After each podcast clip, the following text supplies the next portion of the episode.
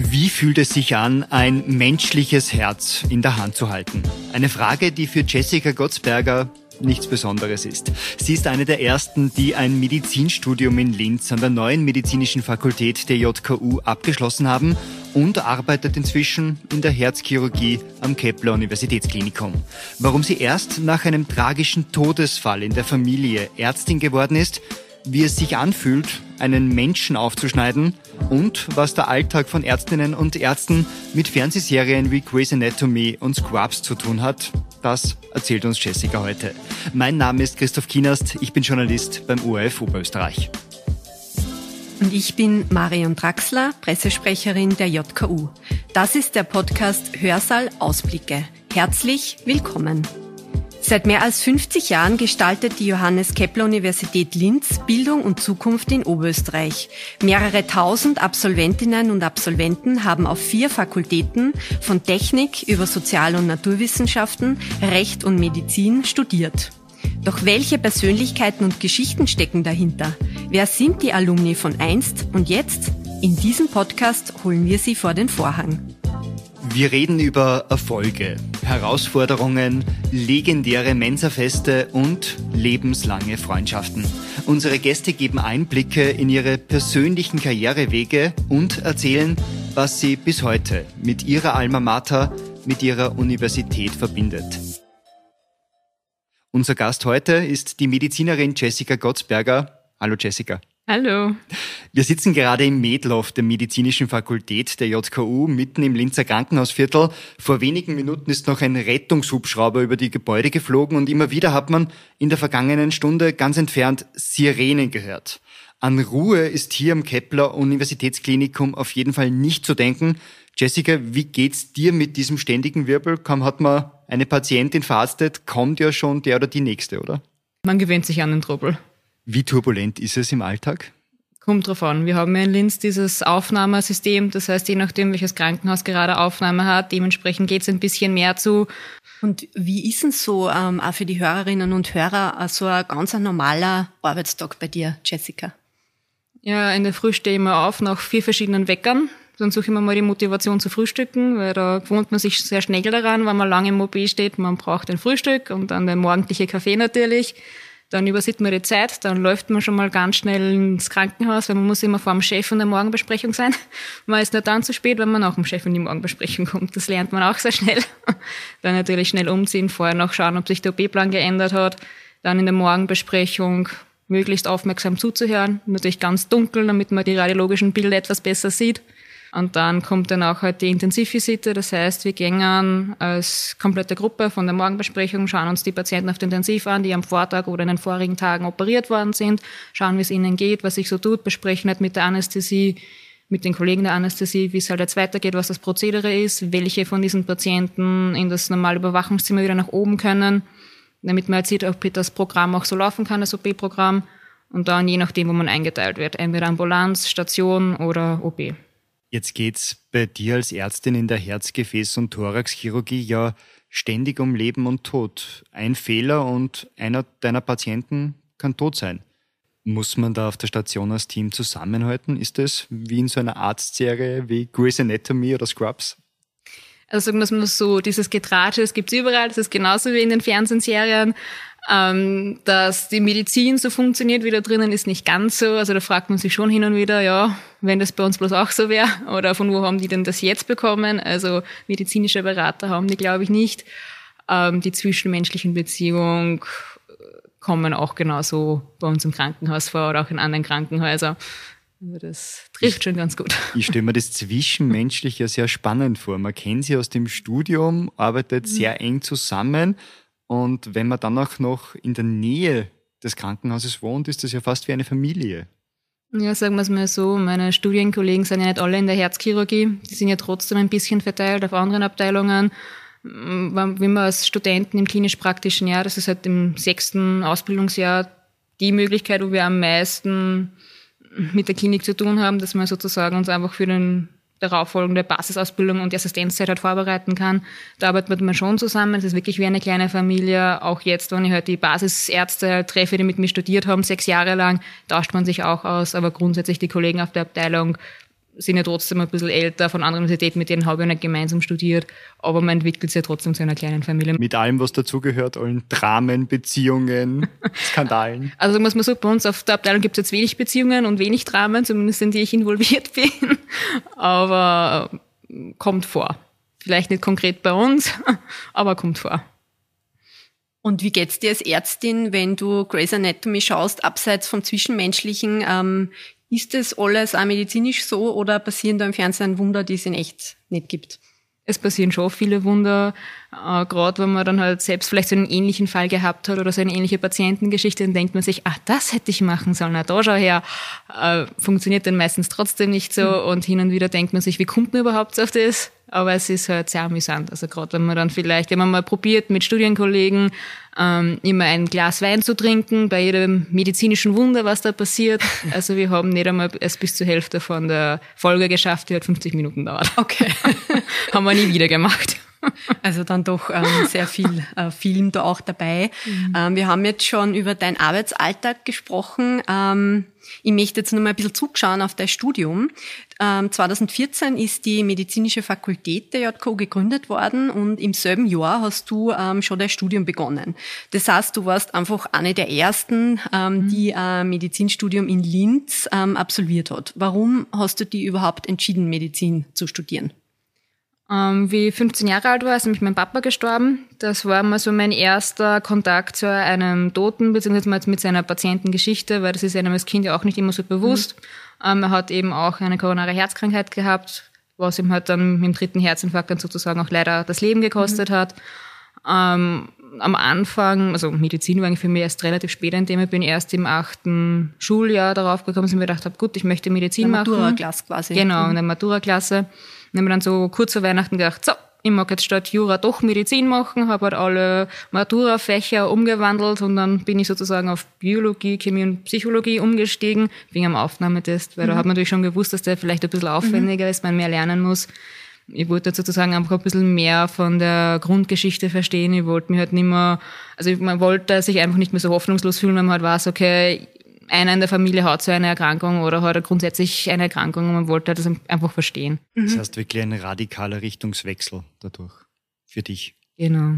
Ich habe mir da relativ erst später mit befasst, was ich eigentlich werden wollte, weil man hat dort immer diese Standardsachen, ja, manche machen halt ein Vivi, manche wollen ins Lehramt gehen, das sind dann meistens so, was uns halt so in der Schule mitgegeben wird. Medizin war eigentlich immer eher am Rande. Und dann waren wir eh zu fünf, die den Aufnahmetest probiert haben. Zwei weitere Kollegen sind dann im Jahr darauf gefolgt. Mhm. Und, bei mir und du hast das gleich geschafft beim ersten Mal. Das heißt, es war wirklich eine sozusagen ja, ähm, idealistische Entscheidung nach dem Tod von deinem Papa, dass du die für das Medizinstudium ähm, entscheidest. Dann drei Jahre später, ja, weil eigentlich wollte ich ja Psychiatrie, mhm. also dann Psychiaterin werden, damit es halt einfach fasziniert hat, die Forensik dahinter, die Akutpsychiatrie, die geschlossene Psychiatrie. Äh, und dann im zweiten Studienjahr habe ich Anatomie gehabt und da war ich zufälligerweise Brustserkantin und da haben wir natürlich auch das Herz seziert und eröffnet und da habe ich einfach gewusst, okay, das wird's nur halt in lebendig und schlagend. Mhm. Und dementsprechend bin ich dann vom Psychiatrie doch Richtung Herzchirurgie gewandert, habe dann aber im vierten, fünften Studienjahr immer nur ein bisschen überlegt, Psychiatrie, Herzchirurgie, aber schlussendlich bin ich jetzt dann doch auf der Herzchirurgie gelandet. Und ähm, wie ist es, Pionierin in einem völlig neuen Studium an einer völlig neuen Fakultät zu sein? Also bei uns am Anfang doch oft ein bisschen was unklar. Wir haben halt noch nicht so diese klaren Strukturen gehabt. Es war oft noch einiges ungewiss, was uns aber auch die Möglichkeit gegeben hat, Sachen mit zu beeinflussen. Wir haben mitentscheiden können. Wir, wir wissen nur ganz am Anfang, wie wir die Wahl gehabt haben, ob wir die Jahresabschlussprüfungen wollen wie in Wien und Innsbruck oder die Modulprüfungen wie in Graz. Du hast angefangen, ähm, zwei Jahre, glaube ich, in Graz ähm, genau. zu studieren. Das ist das System, äh, ähm, glaube ich, mittlerweile auch jetzt noch. Mhm. Und dann wechselst du, ähm, bist du nach Linz gewechselt. Genau, wir haben die Vorklinik in Graz absolviert. Das sind halt so die präklinischen Fächer wie Anatomie, Patho, Physio, Pharma, Biochemie. Und für die Klinik sind wir dann nach Linz gewechselt. Also unter Klinik versteht man dann halt eben Pädiatrie, kardiovaskuläre Module, Gynäkologie, Uro. Mhm also die klinischen Fächer dann. Und den, es gibt immer nur die Möglichkeit, die ersten zwei Jahre in Graz zu studieren und dann nach Linz zurückzukehren. Und für einen anderen Teil, die fangen halt direkt in Linz an und mhm. machen in Linz fertig. Mhm. Und du warst, ähm, soweit ich das weiß, auch bei der ÖH damals mhm. und hast teilweise selbst auch die Lehrpläne mitgeschrieben mhm. und die eigene Fakultät mit aufgebaut. Ähm, wie war das, die eigene Uni mitzuplanen? Ja, das hat sich hin und wieder so ein bisschen, also ich war ja damals 18 Jahre alt, wie ich zum Studieren angefangen habe. Ähm, wir sind ja dann, also dementsprechend auch mit 18 kurz zum 19. Geburtstag in die ÖH eingetreten. Das heißt, ich war selber noch ziemlich unerfahren. Meine Kollegin war nicht da zwei Jahre älter wie ich, mit der wir halt am Anfang in dem ÖH-Vorsitzteam waren. Und wir haben uns dann halt immer so gefühlt wie so kleine Hundewelpen, die halt gerade mal das Gehen lernen und auf einem total nassen Boden ausrutschen, obwohl sie eigentlich bremsen wollen. Also es war natürlich, man sitzt in den Kommissionen drinnen, wo trotzdem lauter Professoren drinnen sitzen, mhm. erfahrene Menschen und was soll man denen denn als 18-Jähriger erzählen? Oder wenn es dann heißt, ja, was halten Sie von dem Curriculum? Und du denkst so, boah, ich bin schon mal froh, wenn ich weiß, dass sie heute Mittag ist, aber ja, natürlich. Ich meine, wir haben es natürlich trotzdem abgesprochen und probiert, das Bestmögliche für unsere Studienkollegen rauszuholen wollen, aber ich glaube, wir haben es ganz gut gemacht.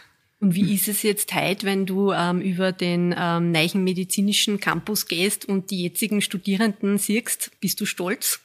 Man freut sich schon. Jetzt haben wir diesen Campus, den ja erst dann fertig geworden ist, wie ich ja fertig studiert habe. 2021. Ja, genau. Mhm. Und jetzt sieht man den Campus, diese neuen Gebäude, die neuen Hörsäle und das ist halt einfach schon cool, wenn man weiß, man hat da trotzdem einen gewissen Teil mit beeinflusst, mhm. mit aufgebaut doch die eine oder andere Meinung dazu gesagt und halt auch im Curriculum halt die eine oder andere Sache verändern können, gerade für die Studenten.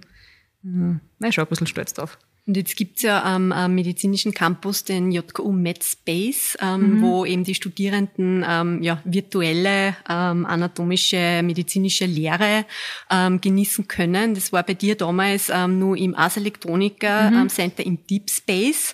Ähm, in welche Richtung, glaubst kann das in Zukunft gehen, ähm, diese virtuelle ähm, medizinische Lehre? Oh, das ist eine schwierige Frage. Also im Grunde glaube ich, dass es eine ziemlich innovative Möglichkeit ist, sich mit der Anatomie auch so Hause zu befassen, weil ich glaube, dass einige davon von den Studierenden ja mit dem iPad das Programm zu Hause haben, um sich das näher ansehen zu können. Das ist ja auch für Operationen möglich, dass man dann sagt, okay, wenn ich jetzt hier und hier reinschneide, wie verändert sich dann das OP-Gebiet sozusagen, damit man sich das einmal so vorstellen kann. Mhm. Also ich glaube, dass wir da noch ganz viele Möglichkeiten nach vorne hin haben. Und das ist aber auch, weil wir kombinieren ja diesen Deep Space auch immer wieder mit Live-Operationen, mhm. wie zum Beispiel bei der minimalinvasiven Mitralklappe, dass sozusagen dass einmal die Anatomie vom Herzen zum Beispiel erklärt wird und dann wird halt ein Ausschnitt vom OP gezeigt, wo halt dann zum Beispiel der Professor Zierer gerade die Operation live am Patienten durchführt und somit kann man das auch vielleicht äh, allgemein ein bisschen näher bringen, was wir hier eigentlich machen. Du hast 2014 mit dem Medizinstudium angefangen, mhm. bist 2020 fertig geworden, beschäftigst dich jetzt doch schon jahrelang mit der Medizin. Mhm. Wird es irgendwann mal Alltag? Ist eine Herzoperation dann so, wie wenn ein Mechaniker bei einem Auto herumschraubt? ist natürlich ein sehr interessanter Vergleich, weil die Herzchirurgie doch sehr lösungs- und problemorientiert ist. Das heißt, wenn halt die Herzklappe kaputt ist, dann tauschen wir natürlich die Herzklappe aus oder wir probieren sie zu reparieren. Wenn das nicht möglich, dann tauschen wir sie aus. Aber im Grunde es ist ja nie jeder Patientenfall gleich. Also jeder Patient hat andere Vorerkrankungen, ist anders konstituiert, ähm, hat eine andere Pathologie dahinter. Ist ja trotzdem eine sehr personalisierte Medizin. Das heißt, jeder Fall ist anders. Genau. Es gibt natürlich immer ähnliche Fälle, aber man weiß ja trotzdem nie, wie genau dann, also grundsätzlich ist es so, wenn jetzt zum Beispiel jetzt zwei gleiche Patienten sind, die, der eine hat zum Beispiel eine Herzfunktion von 65 Prozent, der andere von 35 Prozent, aber wenn es die gleiche Pathologie dahinter ist, muss man trotzdem auf den mit den 35 Prozent immer nur einen Ticken sensibler aufpassen, wenn natürlich einfach ein kränkeres Herz hat wie der andere. Geht der Puls bei dir noch in die Höhe, wenn du jetzt das Skalpell in die Hand nimmst und weißt, ich muss jetzt einen Menschen aufschneiden? Sagen wir es mal so, dass ich den Menschen per se aufschneide, das bringt jetzt nicht meinen Puls zum Rasen. Es ist mehr das, wenn ich mir denke, so, oh je, der Oberarzt ist fast fertig mit der Brustwandarterie, er braucht die Vene für einen Bypass und ich bin noch immer nicht fertig. Das heißt, das muss gleichzeitig funktionieren. Ja, also der Oberarzt, also gerade wenn man halt jetzt an den ähm, orthokonalen Bypass denkt, fängt der Oberarzt oben an. Was ist ein orthokonaler Bypass? ähm, äh, wenn jetzt ein Patient eine koronare Herzkrankheit hat und zum Beispiel jetzt in standardmäßig eine Dreigefäßerkrankung. Das heißt, die drei versorgenden Gefäße vom Herzen sind verkalkt, hochstenosiert. Das heißt, das Herzmuskelgewebe bekommt nicht genügend Blut, kann dementsprechend auch absterben. Das heißt, das kann man sich vorstellen wie jetzt auf der Autobahn, wo ein Autounfall ist und alles steht, dann muss man auch eine Umfahrung machen. Man fährt halt übers Land durch und genau das Gleiche machen wir auch. Und ist das Routine? Ist das ja, Alltag bei dir? Ja, das machen wir bei uns an der Abteilung jeden Tag. Ein bis zwei bis dreimal. Und im Grunde kann man sich das dann halt so vorstellen, dass halt der Operateur oben anfängt. Er, dann, also er macht mal den Hautschnitt, dann präpariert er die Brustwandarterie, und wir machen sozusagen dann parallel als Assistenten unten die Vene, weil wir brauchen ja die Grafts, das sind sozusagen die Bypässe dann per se und das machen wir eben arteriell und venös. Es klingt alles so einfach, klingt, als wenn das nichts Besonderes wäre, aber ihr schneidet am, am Menschen auf, den Brustkorb von einem Menschen. Ja. Ist das ein Beruf, den man ein Leben lang machen kann oder machen will? Sozusagen jeden Tag dreimal so eine Umfahrung legen? Also wenn ich mir meine Oberärzte anschaue, muss ich sagen, ja. Diese machen das mit Leib und Seele und wollen alle verlängern. Wie geht's dir? Ist es ein Job, den du ein Leben lang machen müsst? Von, von jetziger Sicht ja, aber schauen wir mal, ob ich in 30 Jahren immer noch so glücklich bin. Wenn ihr beieinander sitzt nach so einer erfolgreichen Operation, äh, was wird gesprochen? Ähm, einer holt Essen, der andere kümmert sich um Kaffee, weil man wissen, in einer Stunde geht's wieder weiter. Und die nächsten Rettungswegen warten schon. Ja, das betrifft uns ehrlich gesagt relativ selten mit den Rettungswegen, weil wir sind mehr so, die die Hubschrauber kriegen. ich hätte jedenfalls ähm, ein sehr gutes Gefühl, ähm, Jessica, wenn ich bei dir auf dem OP-Tisch ähm, liege. Ich mache eine wunderschöne Hautnaht. Also kosmetisch betrachtet gibt es da keine Probleme. Sehr gut. Bewundere diese Ruhe, mit der du an so eine Sache herangehst. Also ich weiß, sollte jemand einen Herzinfarkt haben, weiß ich, wo ich mir am Tisch legen will. Damit sind wir für heute am Ende unseres Podcasts. Danke, Jessica, dass du dir die Zeit für uns genommen hast. Danke für die Einladung, hat mich sehr gefreut. Und falls du dich für ein Medizinstudium oder ein anderes Studium an der JKU interessierst oder mehr über den JKU Alumni Club erfahren möchtest, findest du alle Infos in den Shownotes und auf jku.at. Und wie immer, wir freuen uns über Feedback zu unseren Folgen. Schreibt uns gerne ein E-Mail an podcast.jku.at. Vielen, vielen Dank. Das war der Podcast Hörsaal Ausblicke. Bis zum nächsten Mal.